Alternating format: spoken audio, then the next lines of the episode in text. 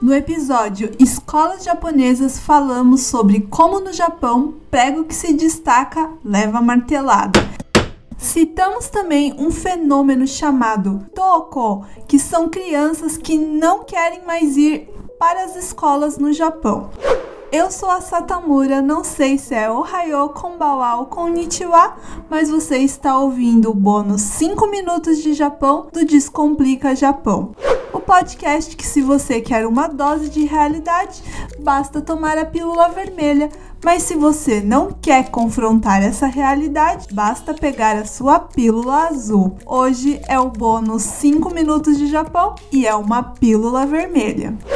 Nessa série sobre o sistema educacional japonês, já citamos inúmeras vezes como quando se fala do sistema educacional do Japão é sempre sobre uma educação exemplar, disciplinada ou como, por exemplo, as crianças limpam as escolas sozinhas. Pouco se fala sobre a saúde mental, o alto índice de suicídio dos adolescentes e sobre os futoko, que são as crianças que se recusam ir para as escolas. O termo pode ser traduzido de diversas formas, como evasão, fobia ou recusa escolar. Esse termo foi usado pela primeira vez pelo psiquiatra Masayuki Shimizu da Sociedade Japonesa de Psiquiatria Infantil e Adolescente em 1968. O fenômeno já foi considerado um tipo de anomalia ou doença mental, mas segundo algumas pesquisas, atualmente já está sendo visto de uma outra forma que eu vou te explicar agora. Normalmente, aos pais dos futoko restam apenas três alternativas, como por exemplo fazer um futoko frequentar o aconselhamento escolar na esperança que a situação melhore, ou educar o futoko em casa, ou enviar um futoko para uma escola livre, que normalmente tem uma educação menos rígida. Poucos conhecem ou falam sobre essas escolas livres, mas esse movimento começou no Japão nos anos 80 em resposta ao número crescente de futoko. Essas escolas alternativas costumam ter princípios como liberdade e individualidade. Elas são uma alternativa à educação tradicional japonesa, mas não dão às crianças a qualificação reconhecida pelo governo.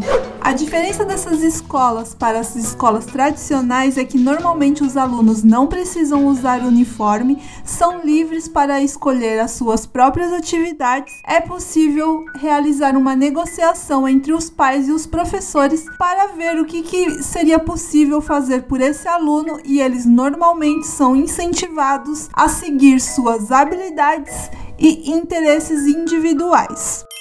Mas afinal, por que tantas crianças japonesas estão evitando ir para a escola? Segundo pesquisas, na maioria dos casos são problemas familiares, questões pessoais com os amigos e principalmente o bullying estão entre as principais causas da evasão escolar aqui no Japão. Em geral, os desistentes informam que não se davam bem com os alunos ou às vezes com alguns dos professores.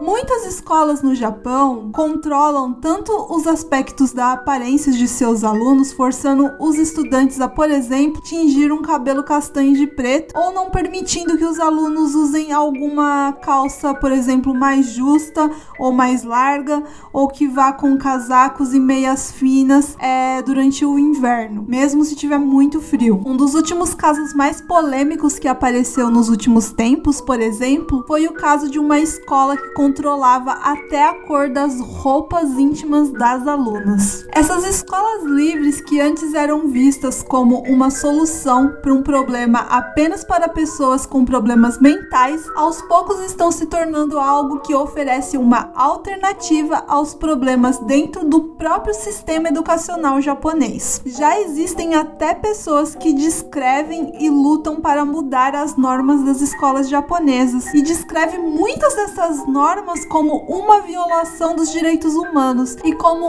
um obstáculo à diversidade dos seus estudantes. Recentemente, o Ministério da Educação japonesa começou a aceitar a evasão de alunos não como uma anomalia, mas como uma tendência. Aos poucos, os futokos estão sendo vistos não como um problema, mas sim como pessoas que estão reagindo a um sistema educacional que não fornece um ambiente acolhedor para todos.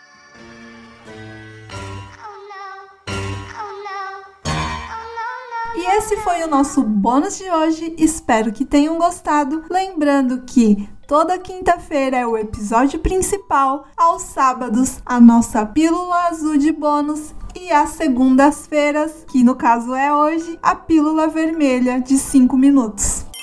Muito obrigado por todos os feedbacks. É, continuem mandando. Eu vou deixar na descrição. Eu nunca deixo. Hoje eu vou colocar é, todas as minhas outras redes sociais. Vocês podem entrar em contato comigo para falar sobre algum tema ou algo que vocês querem ouvir aqui, ou algo que não gostaram, alguma dúvida, tudo que vocês quiserem podem mandar por lá, tá?